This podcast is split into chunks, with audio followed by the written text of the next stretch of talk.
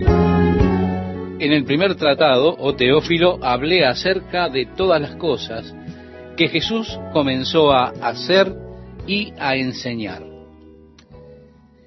Amables oyentes, la persona que habla aquí en este versículo, históricamente se aceptó que fue Lucas, quien fuera también el autor del tercer evangelio que encontramos en nuestras Biblias. Por lo tanto, el tratado anterior mencionado aquí estaría haciendo referencia al Evangelio según Lucas. Bien, de las epístolas de Pablo, podemos deducir que Lucas era el médico amado. Sabemos que Lucas acompañó a Pablo por un periodo de tiempo en sus viajes misioneros. Él estaba con Pablo durante el aprisionamiento que le sucedió en Roma. Sí, Lucas era un cuidadoso historiador. Era del pueblo gentil, vale decir, no pertenecía al pueblo judío. Por tanto, tenemos el único gentil que escribió un libro del Nuevo Testamento. En realidad escribió dos de ellos, el Evangelio y el libro de los Hechos de los Apóstoles, por supuesto. Lucas parece ser que no era un testigo presencial de los eventos que se relatan en los Evangelios. Él habría obtenido su información como un típico reportero que viene y pregunta a los testigos y así nos da interesantes perspectivas acerca de María, la madre de Jesús, hecho que indicaría que él entrevistó a María en cuanto a lo que refería a la visitación del ángel, haciéndole saber que ella habría de dar a luz un niño, el Mesías. Plantea interesantes enfoques porque era un cuidadoso registrador de los eventos. Bien, él está escribiéndole a Teófilo que, según la tradición temprana de la iglesia, él era un oficial romano muy influyente, alguien que vino de la ciudad de Antioquía. Se dice que cambió la basílica para uso de la iglesia. Se piensa que Teófilo compró la libertad de Lucas para que él pudiera acompañar a Pablo y cuidó de las necesidades médicas mientras él estaba yendo a través de los rigores que tenía ese viaje extenso que Pablo realizó llevando el Evangelio a Asia Menor, por supuesto, siguiendo después hacia Grecia y Roma. Hay otras historias acerca de que Teófilo no era verdaderamente una persona, que no era su nombre, sino que en lugar de ello le dio a él esta especie de seudónimo. La palabra Teófilo significa literalmente amante de Dios. Así que para esconder la identidad de esta persona, dicen algunos que él simplemente le llamó así amante de Dios. Bien, yo no sé qué tan acertado puede ser esto, pero resulta algo interesante.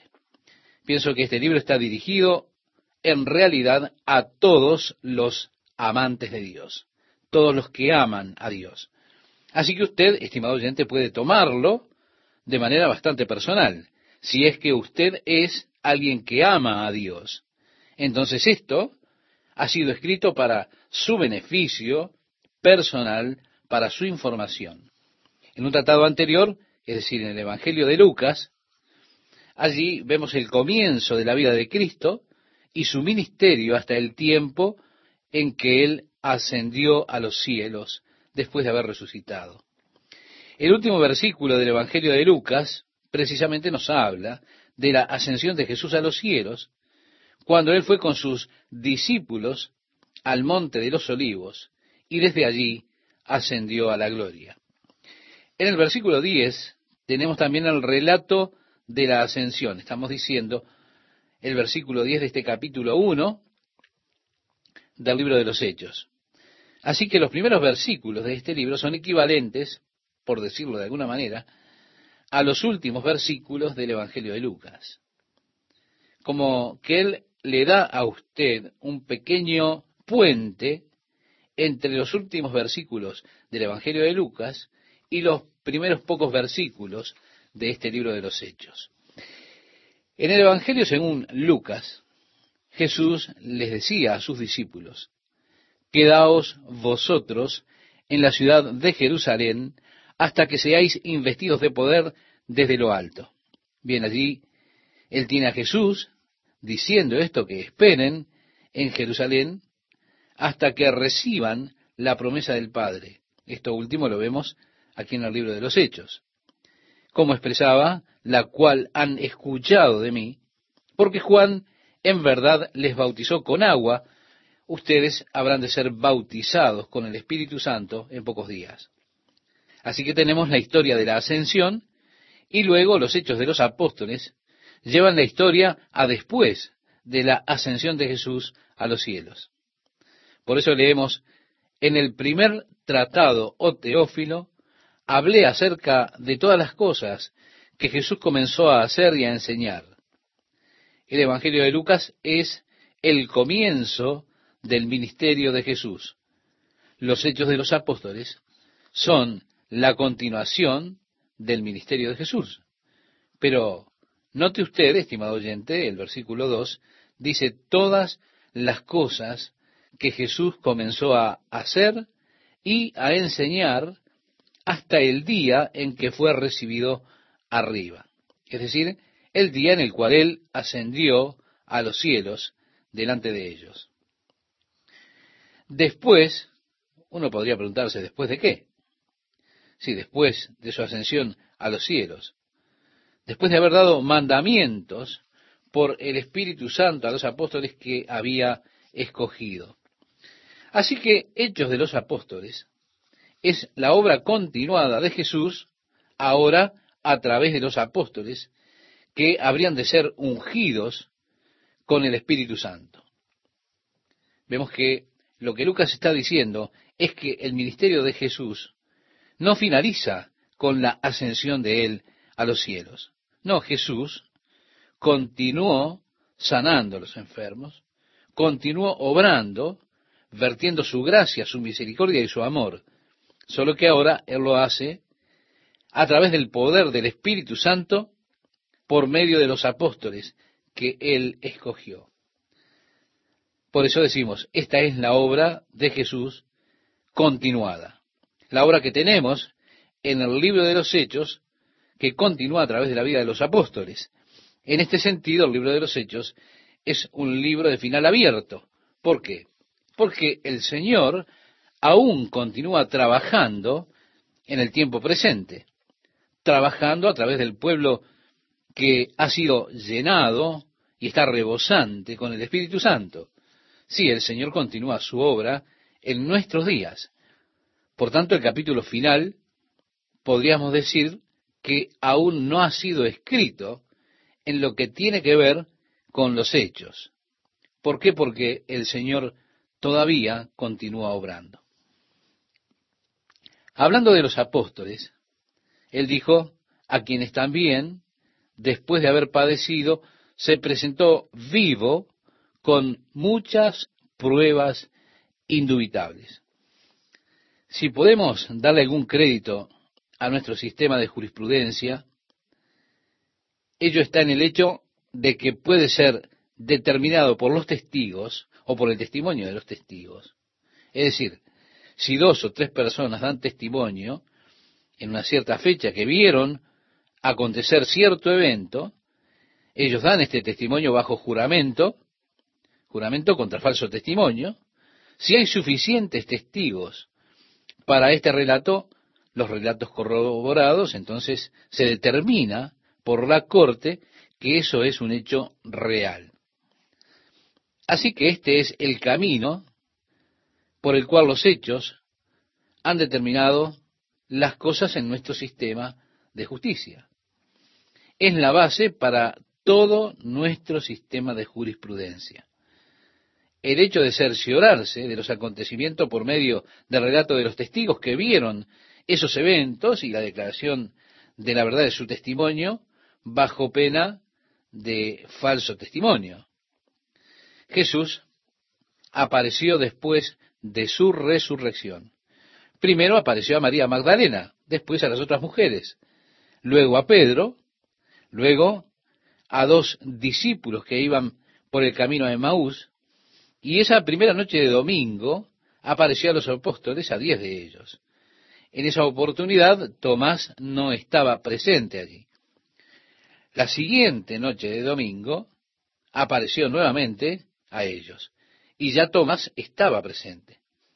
Tenemos el registro en el último capítulo del Evangelio según Juan de su aparición, la aparición de Jesús, a siete discípulos allí en Galilea.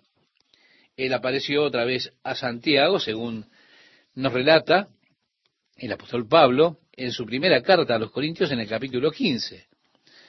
Pablo nos relata que él apareció a más de 500 personas en una sola vez. Estaba mostrándoles que él estaba vivo, que no era un fantasma o un espíritu. Él dijo en cierta oportunidad, dadme algo de comer, y comió pescado y un poco de miel con ellos para mostrarles que él no era un fantasma, no era un espíritu. Él dijo además, un espíritu no tiene carne o cuerpo como ustedes ven que yo tengo.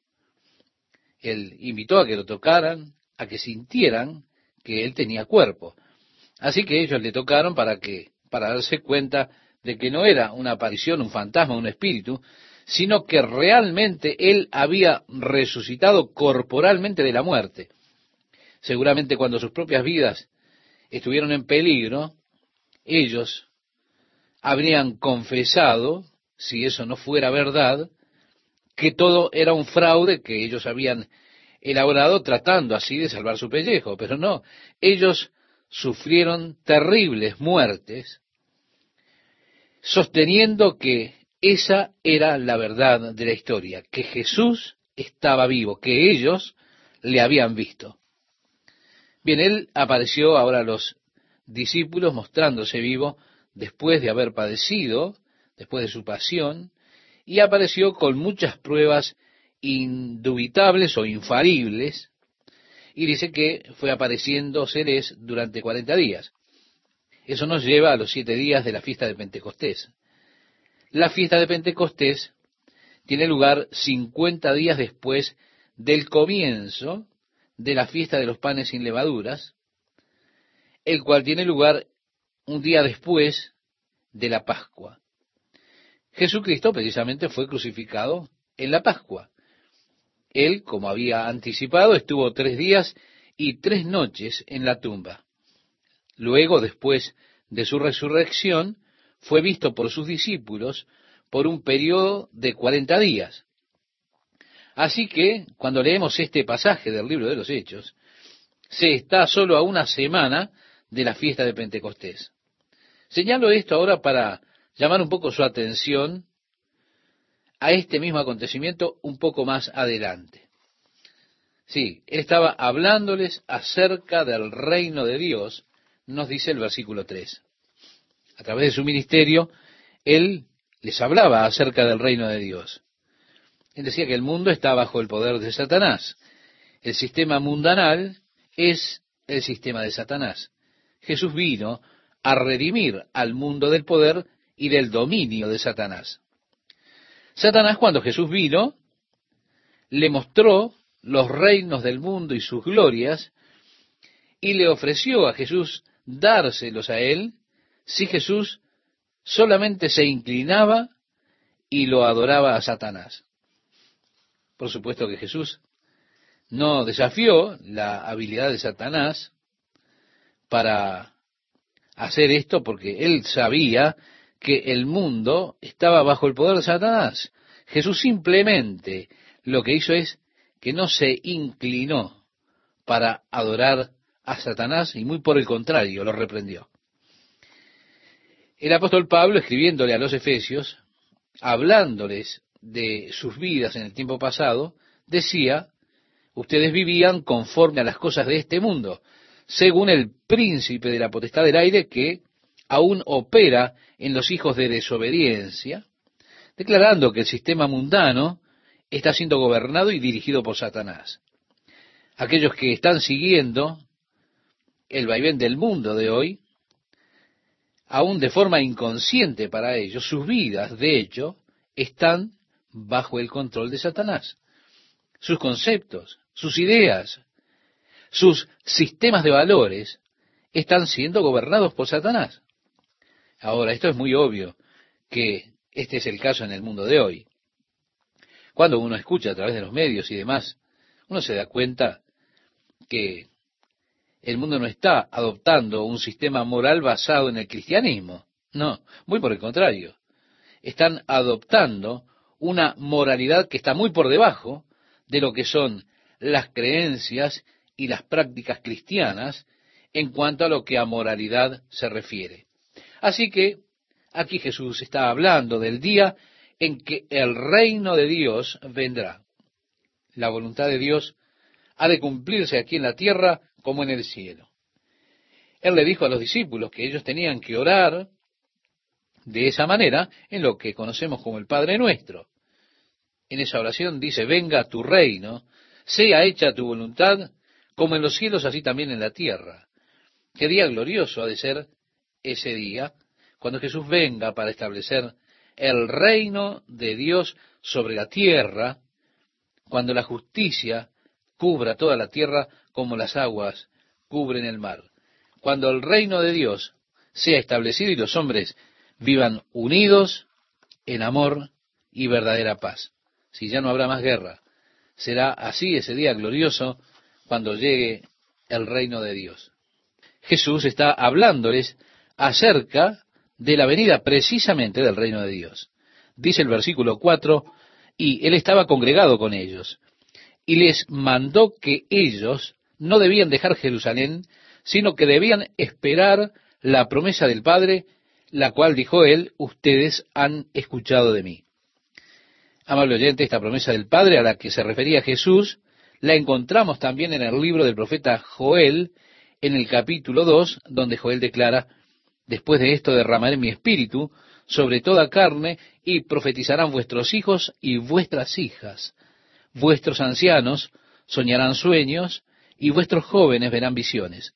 Y también sobre los siervos y sobre las siervas derramaré mi espíritu en aquellos días y daré prodigios en el cielo y en la tierra sangre y fuego y columnas de humo. El sol se convertirá en tinieblas y la luna en sangre, antes que venga el día grande y espantoso de Jehová. Y todo aquel que invocare el nombre de Jehová será salvo, porque en el monte de Sión y en Jerusalén habrá salvación, como ha dicho Jehová, y entre el remanente al cual él habrá llamado.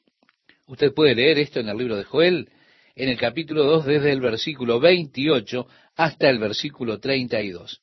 Así sería cumplida entonces la promesa del Espíritu Santo que habría de ser derramado sobre todos.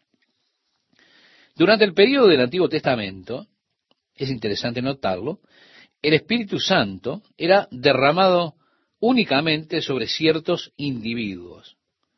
Por ejemplo, el Espíritu Santo estaba sobre Moisés dándole la capacidad para guiar al pueblo.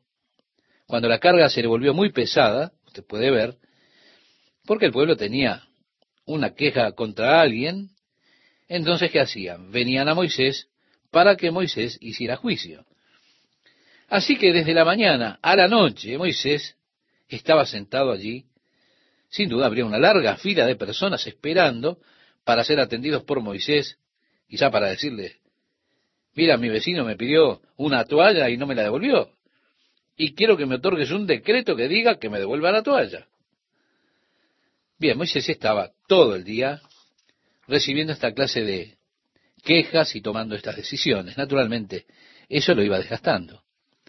Por eso fue que su suegro le dijo, oye, te vas a matar, hijo. No puedes hacer esto, necesitas a alguien que te ayude. Fue así que el Señor le dijo a Moisés que tomara a setenta ancianos de las tribus y los trajese al tabernáculo, que Dios tomaría del espíritu que había puesto sobre Moisés y lo pondría sobre estos setenta hombres, de modo que ellos pudiesen ayudar a Moisés a tomar las decisiones, a ejecutar los juicios que hicieran falta.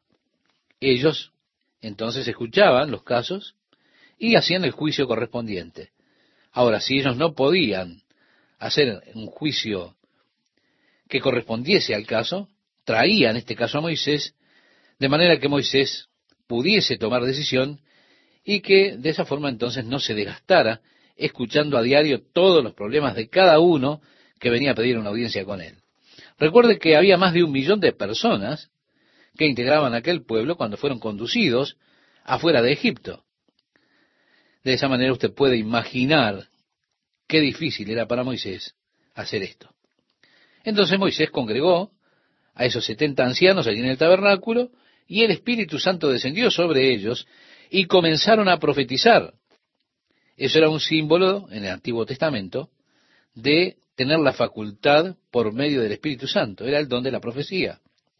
Cuando el Espíritu de Dios vino, por ejemplo, sobre Saúl, él también comenzó a profetizar. La gente se dio cuenta que el Espíritu Santo había venido sobre él y en ese momento surgió aquel proverbio conocido. ¿También Saúl entre los profetas? Ahora, habían dos hombres, Eldad y Medad, que estaban fuera del campamento cuando Moisés llamó a estos setenta ancianos. Ellos no estaban, reitero, en el tabernáculo con Moisés, pero comenzaron a profetizar en el campamento. Entonces vino alguien corriendo y le dijo, Moisés, ahí hay un par de hombres, Eldad y Medad, ellos están fuera del campamento profetizando.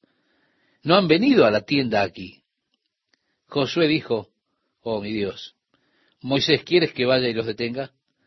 Y Moisés dijo, no, quisiera que todo Israel profetizara y el Espíritu de Dios estuviera sobre todos ellos. Cuán fácil sería para mí si ellos fueran todos llenos con el Espíritu. Nos podríamos deshacer de este fastidio, de esta disputa permanente, de todo lo demás que sigue a estos acontecimientos, si todos simplemente caminaran en el Espíritu de Dios. Ve, estimado oyente, Moisés podía ver que el ideal era que el Espíritu de Dios estuviese sobre todos. Él decía entonces, estaríamos todos caminando en el Espíritu. Así que la promesa fue que llegara ese día, o que llegaría ese día, en el cual el Espíritu de Dios habría de venir sobre toda carne. Estimado oyente, la promesa del profeta Joel era que llegaría ese día cuando el Espíritu de Dios viniera sobre toda carne. Y así Jesús les estaba diciendo acerca de esa promesa que encontramos y que hemos considerado ya en el libro de Joel en el capítulo número 2 en el programa anterior. Aquí Jesús les está diciendo, esperen en Jerusalén porque esta promesa se cumplirá en unos días. Dios no estaba estableciendo un patrón en cuanto a la forma de recibir el Espíritu Santo, aunque algunas iglesias en nuestros días lo han tomado así. Ellos tienen lo que han dado en llamar reuniones de espera, en las cuales las personas se reúnen, oran y esperan el Espíritu Santo. Pero en realidad esto no es lo que la Biblia enseña. Una vez que el Espíritu fue dado en el día de Pentecostés, nunca más hubo un mandato de esperar por el Espíritu Santo. Es decir, una vez que el Espíritu le fue dado como un regalo a la iglesia, el Espíritu Santo entonces fue impartido a través de la imposición de manos o por creer, por medio de la fe. Es así que el Espíritu Santo fue recibido. ¿Por qué? Porque ya el Espíritu Santo fue entregado a la iglesia.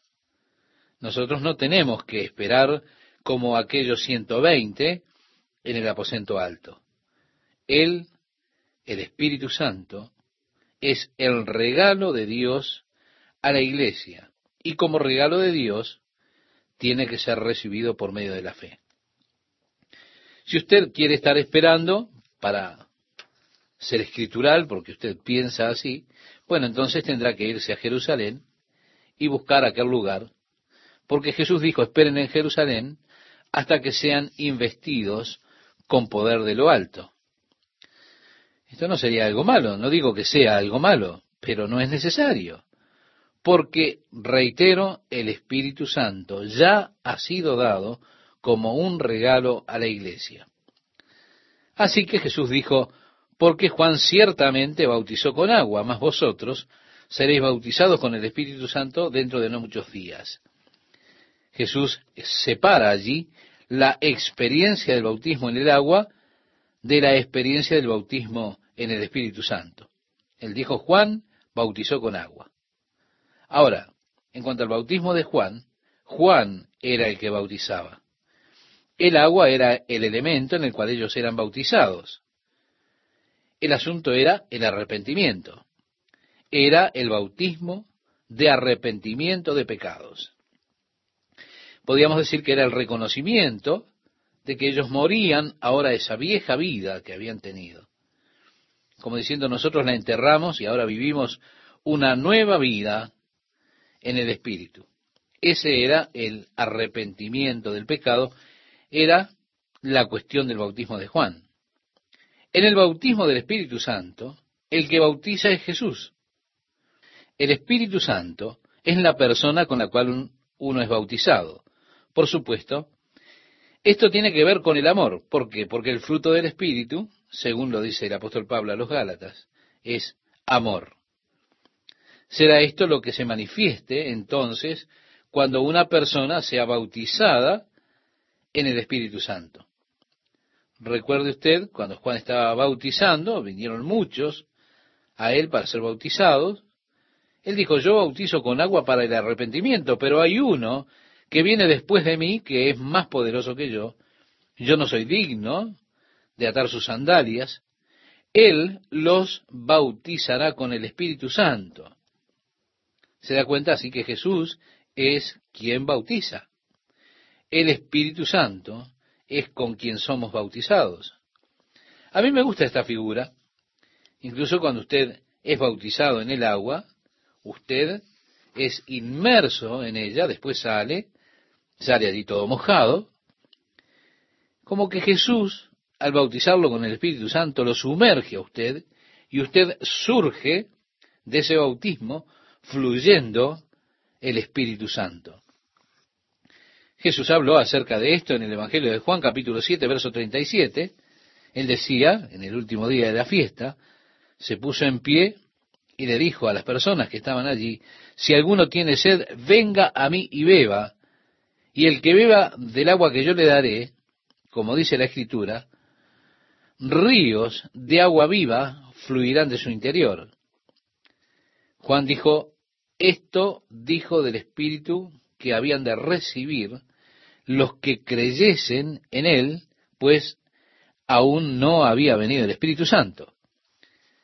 Allí se habla precisamente de ese fluir del Espíritu. Así que hay una diferencia entre ser lleno con el Espíritu y ser bautizado con el Espíritu.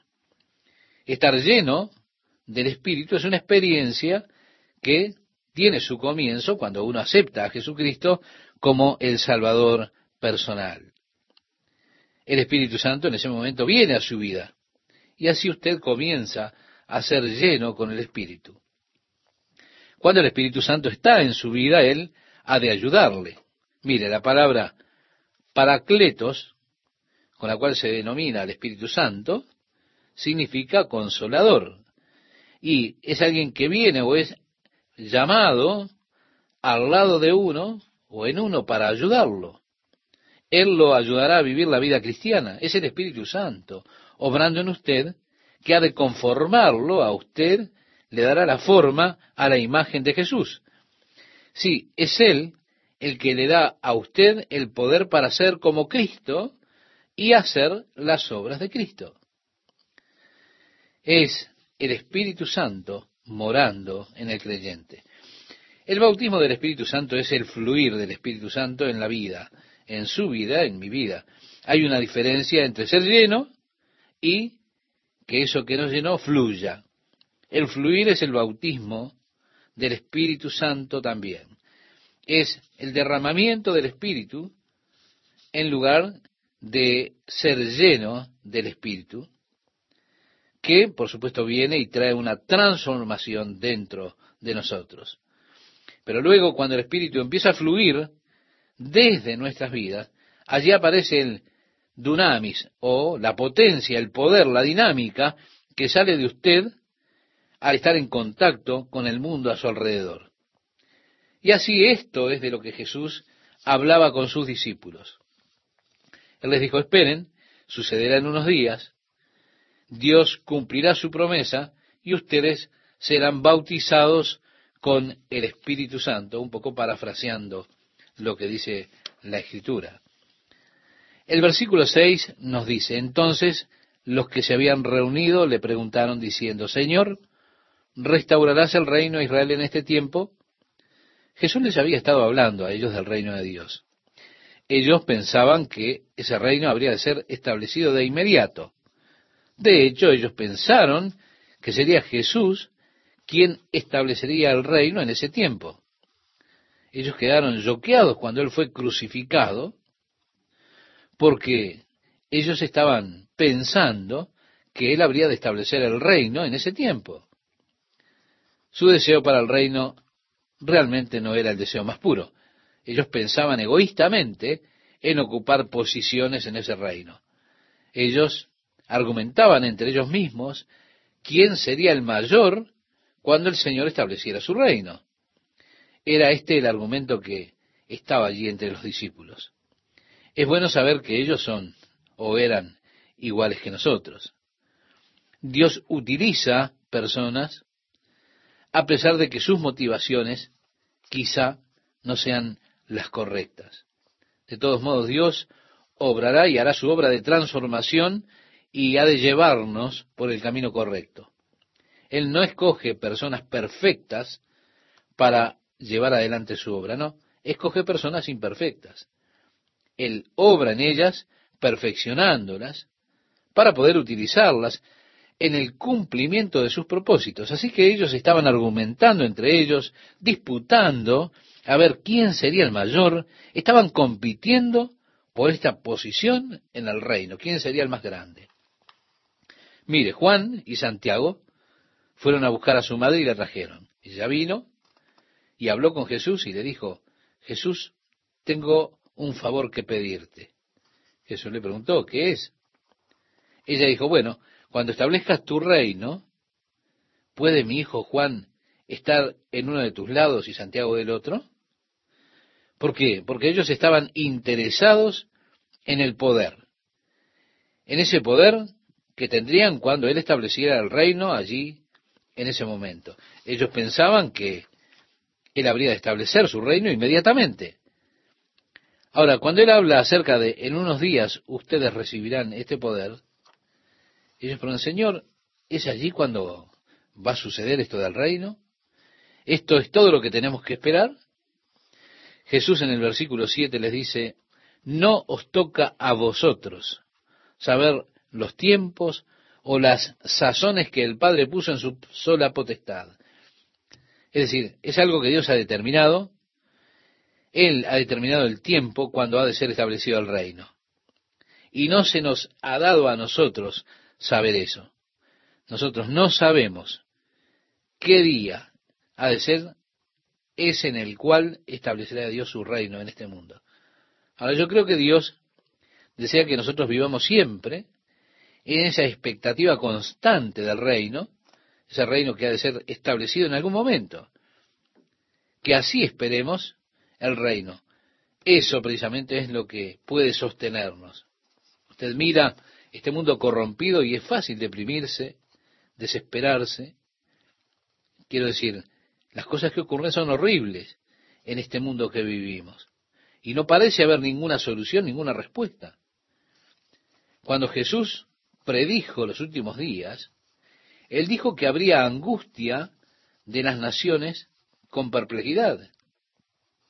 Traducido literalmente esto del griego significa problemas en los cuales no hay salida. Y estimado oyente, este parece ser el caso de nuestros días. Están allí todos esos problemas sociales y parece no haber respuesta. Está el problema de las drogas, el amplio abuso de las drogas, parece no haber solución. Problemas con la economía, parece que no hay solución posible.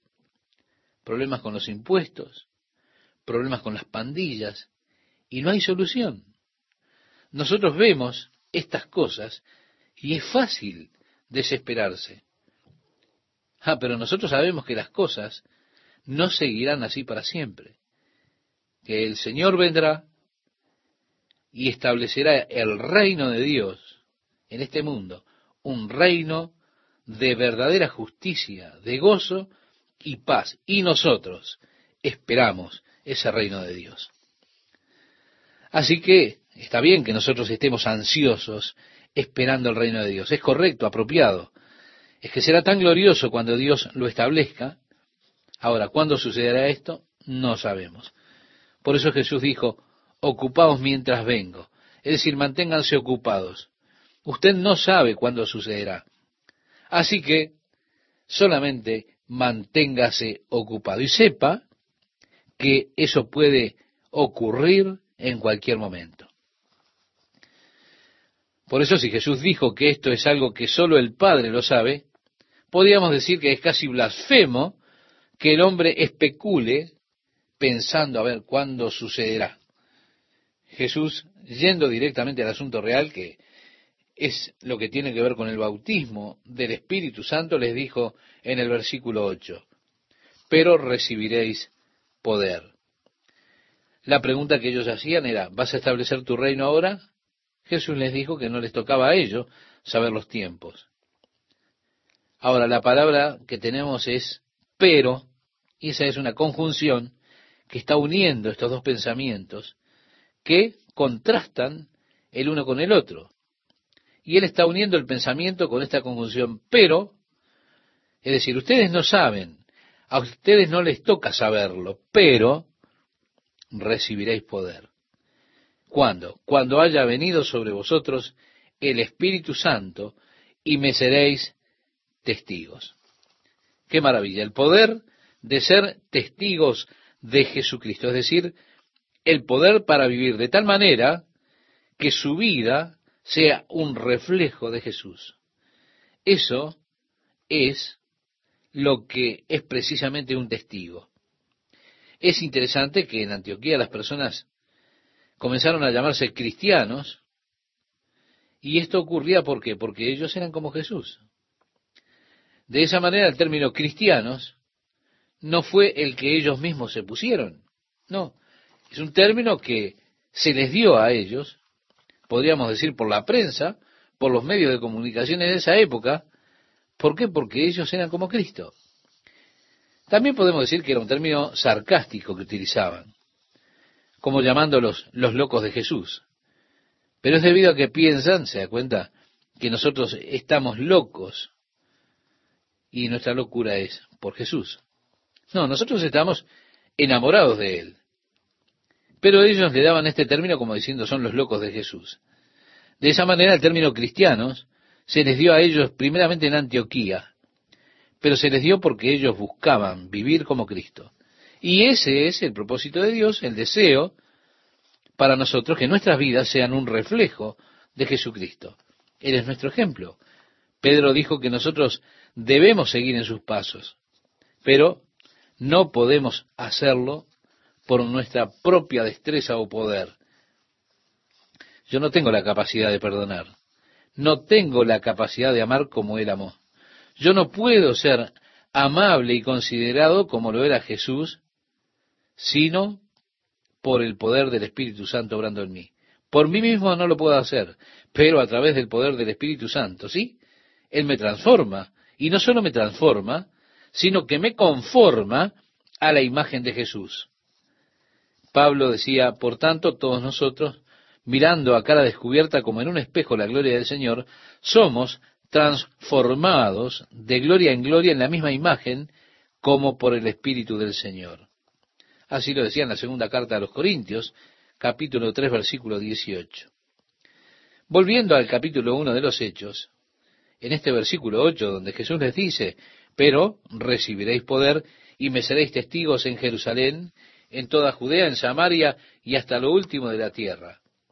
Cuando miramos el libro de los Hechos, podemos decir que es la historia de los testigos de la iglesia, primeramente en Jerusalén, hasta que ellos llenaron la ciudad con la doctrina de Jesús. Después, como resultado de la persecución que vino, dentro de Judea fue extendido el Evangelio porque ellos fueron por todos lados predicando la palabra de Dios. Después Felipe fue a Samaria y predicó a Cristo. Finalmente, Pablo llevó el Evangelio de Jesucristo al Asia Menor, a Grecia y por toda Europa, a Roma. Mateo lo llevó a la India. El Evangelio se esparció por todo el mundo.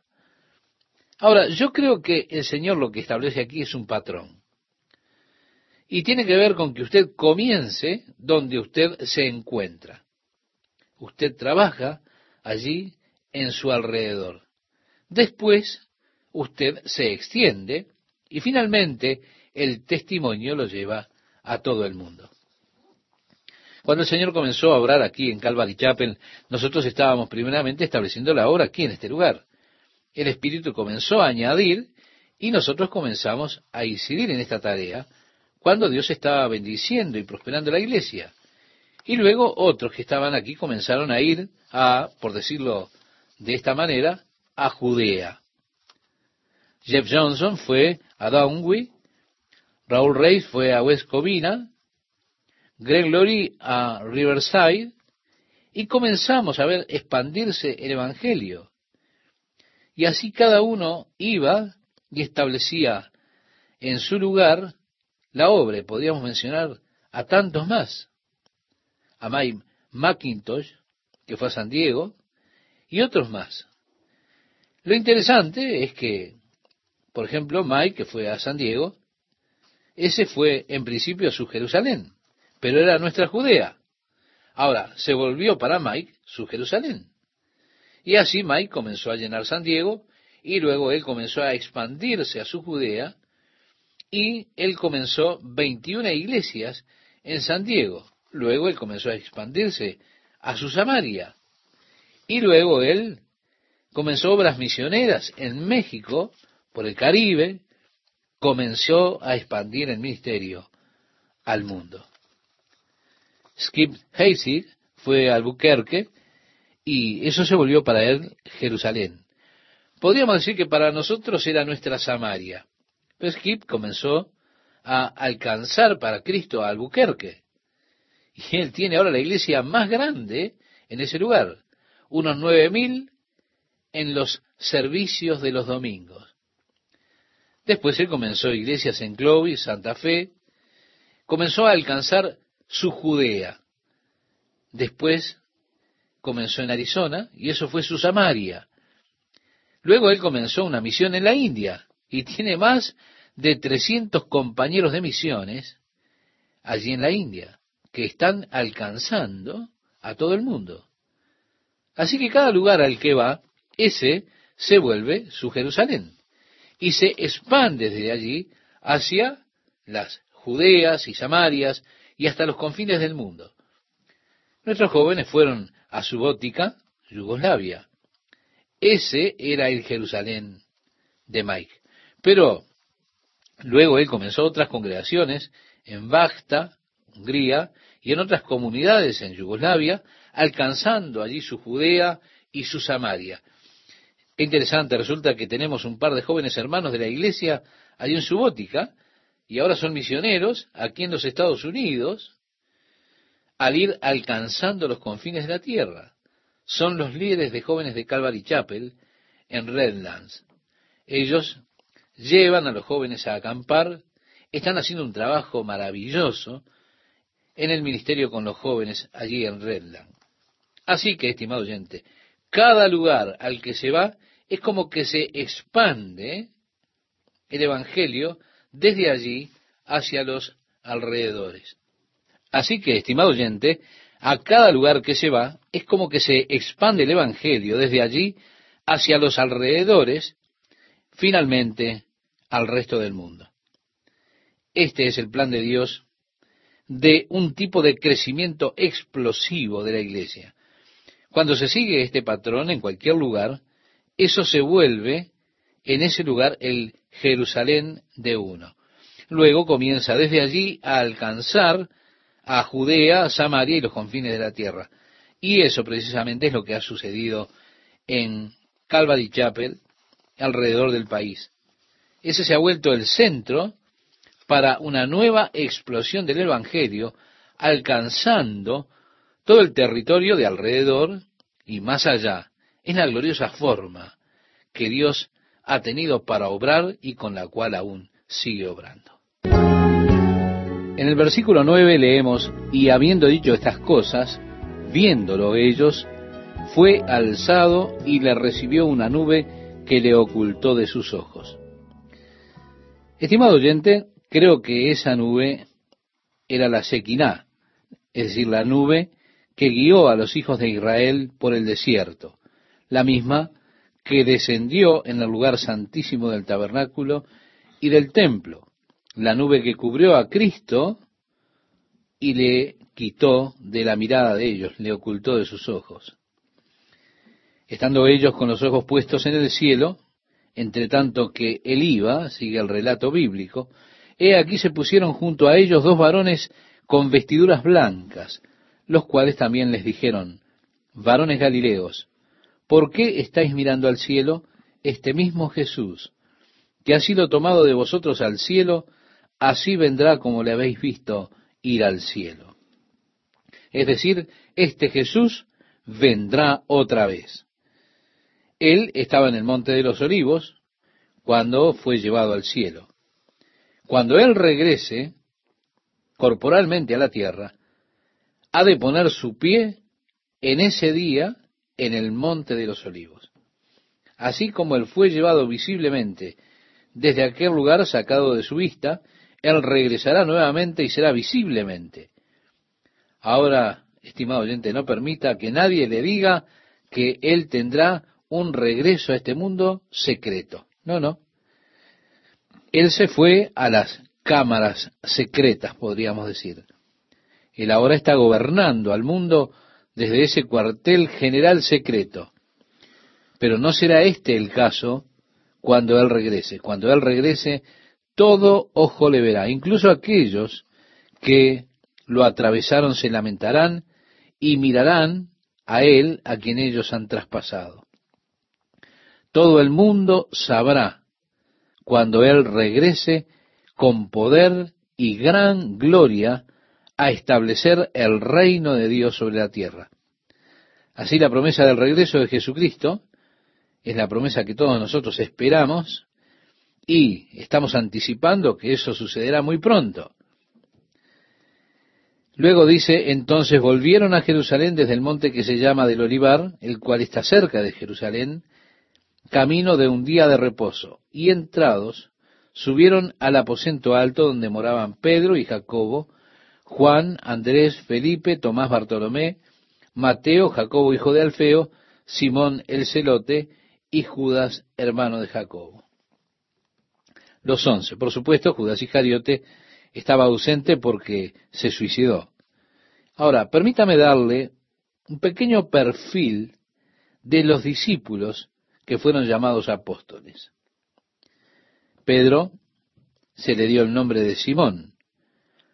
Ahora, él fue renombrado por Jesús. Petros significa una pequeña piedra. Él fue llevado al Señor por su hermano Andrés fue escogido por Jesús para estar en el círculo más íntimo. Él vio el milagro que hizo Jesús resucitando a la hija de Jairo. Él estuvo en el monte de la transfiguración. Él fue uno de los que estaba cerca de Jesús en el jardín de Getsemaní cuando él oró. Era un hombre ansioso, alborotado. Fue él que sacó la espada cuando estaban en el jardín de Getsemaní para defender a Jesús. Él fue vacilante hasta que fue bautizado con el poder del Espíritu Santo. Entonces se volvió un vocero y un líder en la iglesia primitiva. De acuerdo a la tradición, se dice que fue crucificado en Roma con la cabeza hacia abajo porque cuando ellos le fueron a crucificar, él pidió que lo crucificaran cabeza abajo porque no era digno de ser crucificado como su Señor. Y así pidió que lo crucificaran cabeza abajo. Andrés era hermano de Pedro. Él ganó su reputación como el que siempre estaba trayendo a otros a Jesús. En primera instancia, él llevó a Pedro a Jesús. Cuando estaban los cinco mil allí en el valle, fue él que trajo a aquel pequeño niño con los cinco panes y dos peces a Jesús. Cuando vinieron unos helenistas queriendo ver a Cristo, fue él quien fue a Jesús y le informó que ellos estaban allí querían verle. De acuerdo a la tradición, fue él quien llevó el Evangelio al Asia Menor, a Grecia y a Rusia también. Cuando él llegó al final de su carrera, fue crucificado en una cruz que tenía las dos puntas inferiores enterradas, es decir, metidas en el suelo. Y por eso se tiene ese término, la cruz de San Andrés. Jacobo era el hermano de Juan, era uno de los hijos de Zebedeo. Él fue llamado por Jesús hijo del trueno. Era también parte del círculo íntimo junto con Pedro y Juan. Su madre fue que le pidió a Jesús si él podría sentarse a un lado de Jesús cuando él viniera o cuando estableciera el reino. Él estaba listo para pedir que descendiera fuego del cielo sobre aquellos que no querían recibir a Jesús. Cuando Herodes Agripa fue puesto como gobernador de Judea, este gobernador quería ganarse el apoyo de los judíos. Comenzó entonces a perseguir a la iglesia y le cortó la cabeza a Santiago. A Pedro lo puso en prisión. Se dice que aquel que ejecutó a Jacobo quedó tan impresionado por su coraje que él mismo decidió aceptar a Cristo como su Salvador y cayó también decapitado junto con Santiago. Aceptó al Señor, así que podemos decir Santiago no fue ejecutado solo.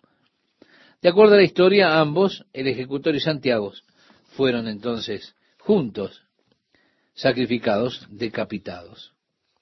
Juan era conocido como el discípulo amado.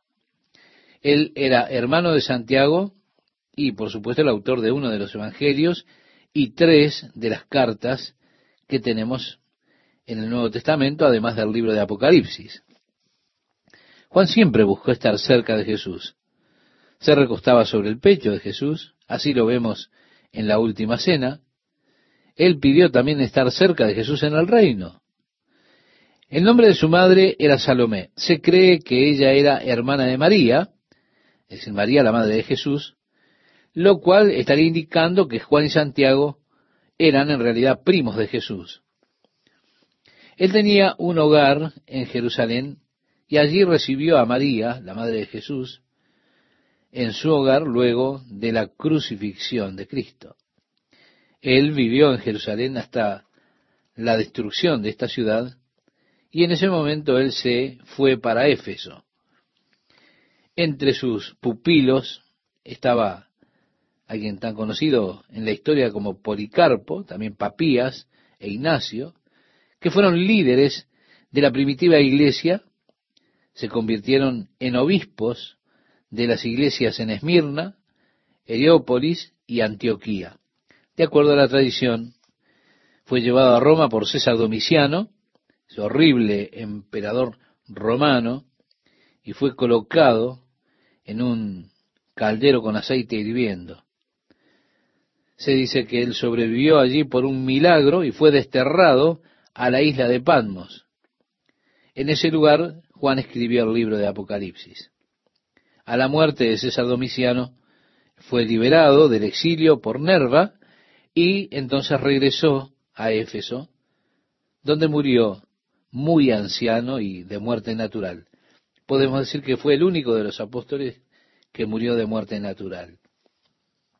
Felipe, se nos dice que Jesús encontró a Felipe y lo llamó para que lo siguiera.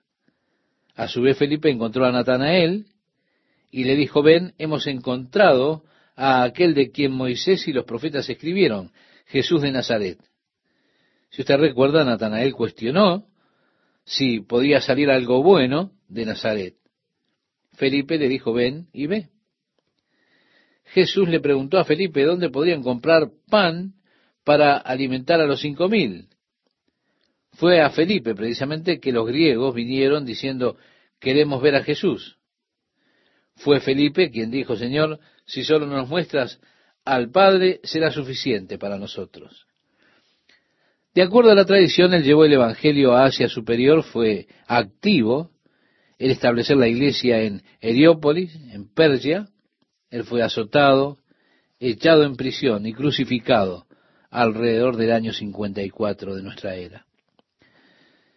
Bartolomé, que también era conocido como Natanael, fue aquel que Felipe llevó a Jesús.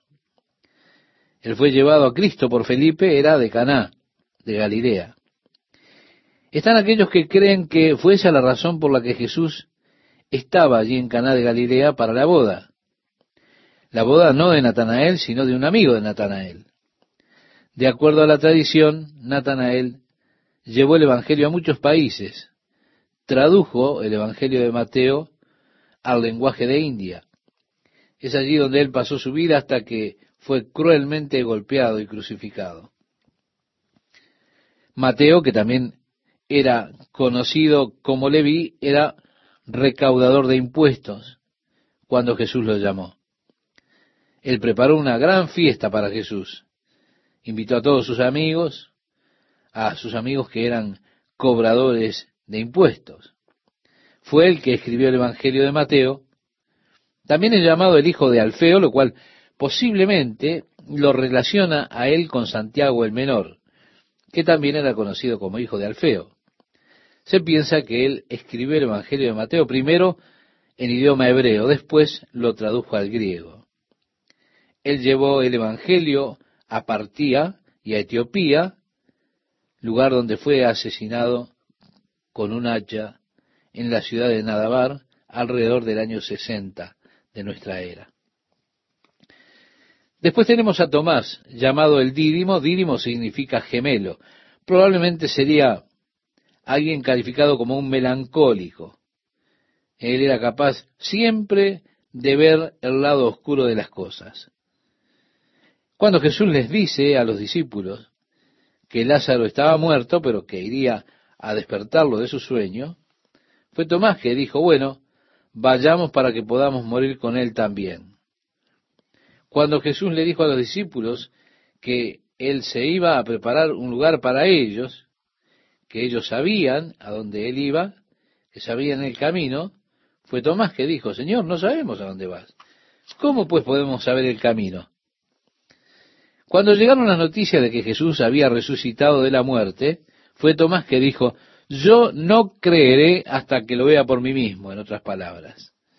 Él estaba con los discípulos en Galilea cuando Pedro dijo, voy a pescar. Bueno, precisamente Tomás fue uno de los que dijo, yo voy contigo.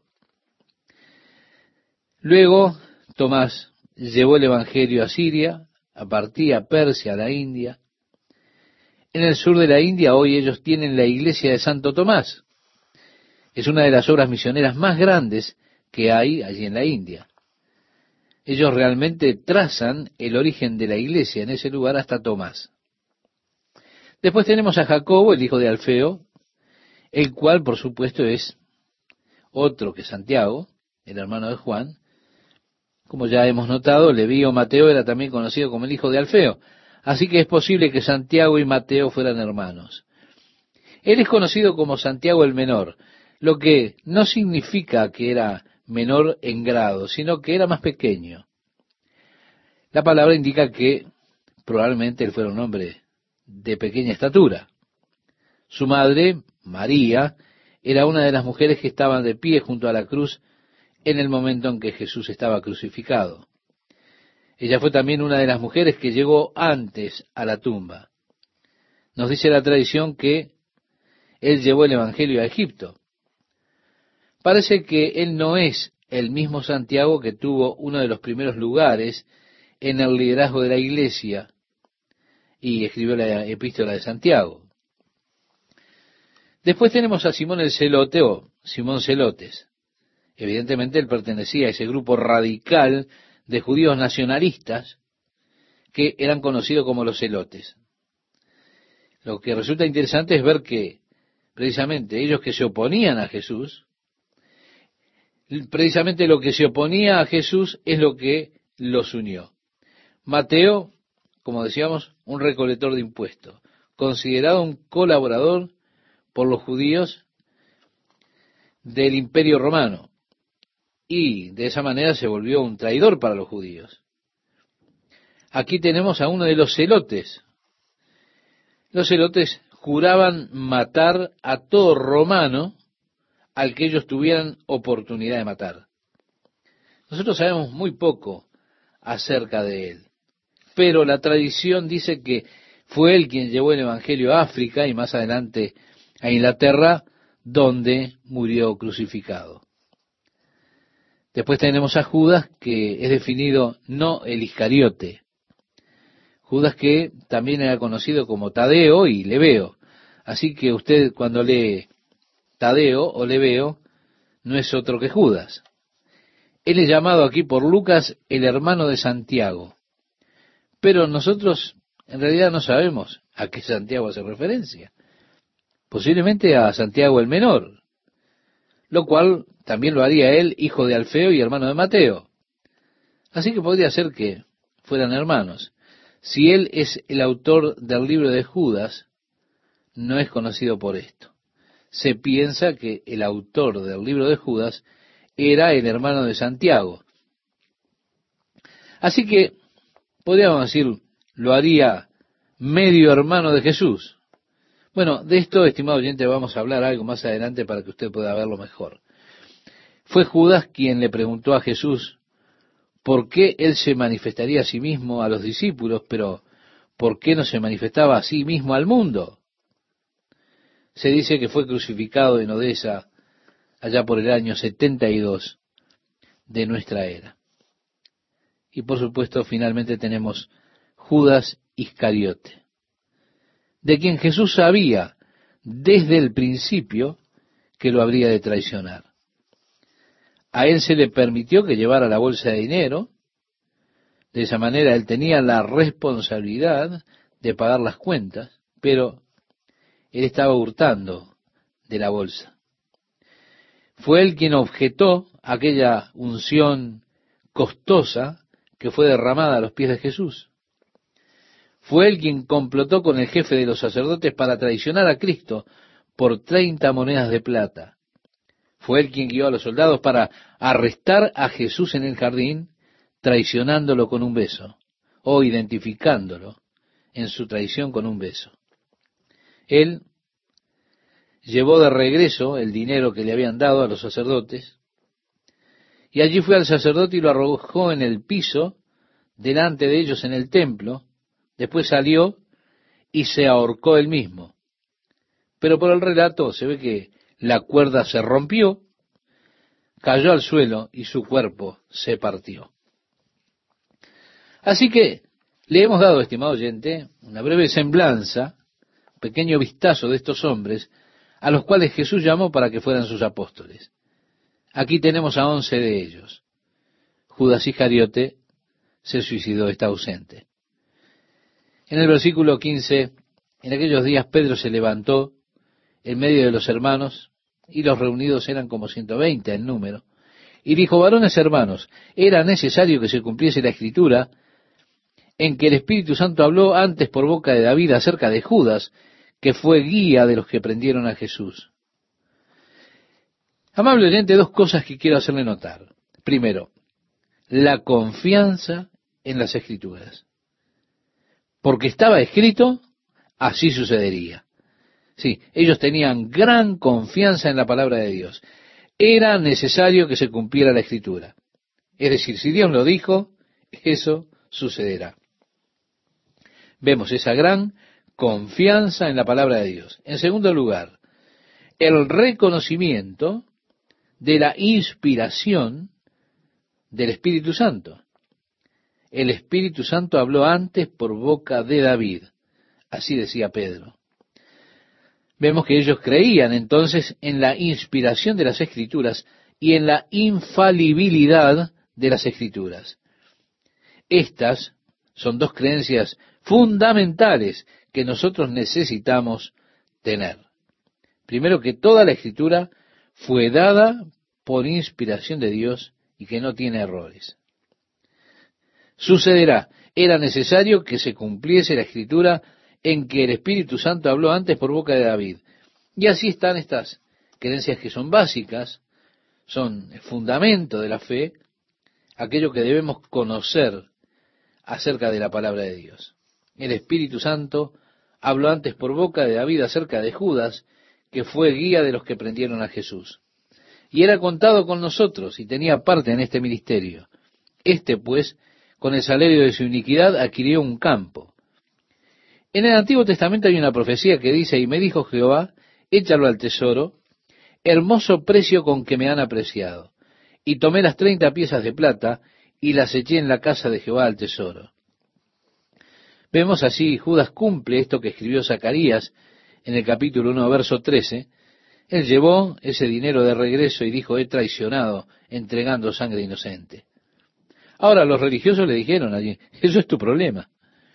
Entonces Judas lanzó el dinero en el templo y dijo, no, es su problema. Él salió y se ahorcó. Ahora ellos tenían el problema. ¿Por qué? Porque ellos dijeron, nosotros no podemos tomar esta plata y echarla de nuevo en el tesoro. Es dinero manchado con sangre. ¿Qué haremos? Fue por eso que decidieron comprar el campo del alfarero para enterrar allí a la gente pobre. Bueno, de esa manera la profecía del Antiguo Testamento también se cumplió en cuanto a la traición de Cristo por 30 piezas de plata, y el dinero más tarde fue lanzado en el templo, luego utilizado para comprar el campo del alfarero. Estimado oyente, la profecía se cumplió totalmente. Fue así que este hombre adquirió un campo con la recompensa de su iniquidad. Allí están las treinta piezas de plata que obtuvo por su vil acción de traicionar a Cristo. Y allí cayó de cabeza partiéndose por medio. Como dije, él fue y se colgó, pero probablemente ató la cuerda, saltó de un árbol, se rompió la cuerda y allí cayó al suelo, cayó de cabeza. Lo cierto es que se reventó por la mitad y se derramaron todas sus entrañas. Un final horrible para un hombre que había hecho algo tan cobarde. Fue notorio a todos los habitantes de Jerusalén, de tal manera que aquel campo se llama, en su propia lengua, Aseldama, que quiere decir campo de sangre porque está escrito en el libro de los Salmos, sea hecha desierta su habitación, no haya quien more en ella y tome otro su oficio. Es interesante que Pedro había hecho una buena obra conociendo las escrituras. Habían estos dos salmos que parecen oscuros, pero el Espíritu Santo, allí Pedro está interpretando estos salmos para referirse a Judas Iscariote. El Espíritu Santo fue el que los inspiró. Nosotros no sabríamos que ellos eran profecías de Judas Iscariote si no fuera por la interpretación que tuvo Pedro por el Espíritu Santo, refiriéndose en estos pasajes a Judas Iscariote. Cuando usted lee estos salmos en su contexto, usted no los puede relacionar, pero Pedro, inspirado por el Espíritu Santo, con su gran conocimiento de las Escrituras, vio que estos realmente eran profecías acerca de Judas. Sea hecha desierta su habitación, y no haya quien more en ella y tome otro su oficio.